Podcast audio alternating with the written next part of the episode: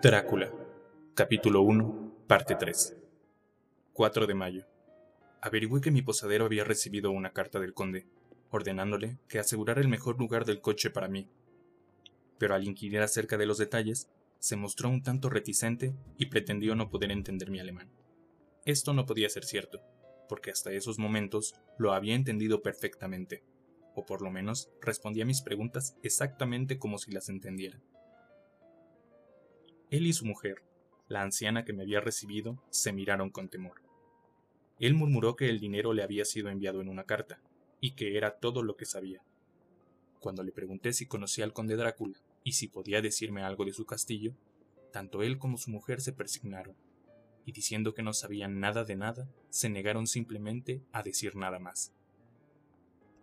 Era ya tan cerca a la hora de la partida que no tuve tiempo de preguntarle a nadie más pero todo me parecía muy misterioso y de ninguna manera tranquilizante. Unos instantes antes de que saliera, la anciana subió hasta mi cuarto y dijo con voz nerviosa, ¿Tiene que ir? Oh, joven señor, ¿tiene que ir? Estaba en tal estado de excitación que pareció haber perdido la noción del poco alemán que sabía, y lo mezcló todo con otro idioma del cual yo no entendí ni una palabra.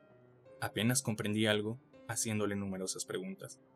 Cuando le dije que me tenía que ir inmediatamente y que estaba comprometido en negocios importantes, preguntó otra vez. ¿Sabe usted qué día es hoy? Le respondí que era el 4 de mayo. Ella movió la cabeza y habló otra vez.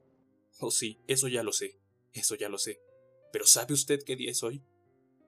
Al responderle yo que no le entendía, ella continuó. Es la víspera del día de San Jorge.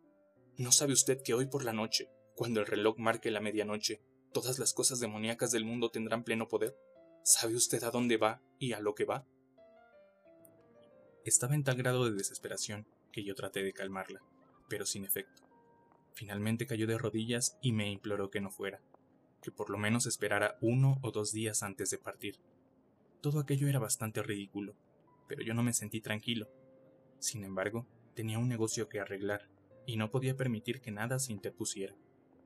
Por lo tanto, Traté de levantarla y le dije, tan seriamente como pude, que le agradecía, pero que mi deber era imperativo y yo tenía que partir. Entonces ella se levantó y secó sus ojos, y tomando un crucifijo de su cuello, me lo ofreció. Yo no sabía qué hacer, pues como fiel de la iglesia anglicana, me he acostumbrado a ver semejantes cosas como símbolos de idolatría.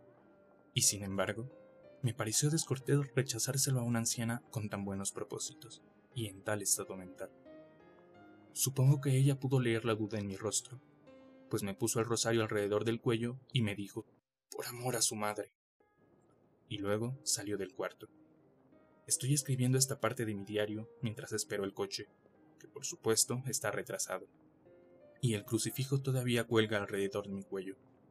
No sé si es el miedo de la anciana o las múltiples tradiciones fantasmales de este lugar, o el mismo crucifijo, pero lo cierto es que no me siento tan tranquilo como de costumbre. Si este libro llega alguna vez a manos de Mina antes que yo, que le lleve mi adiós. Aquí viene mi coche.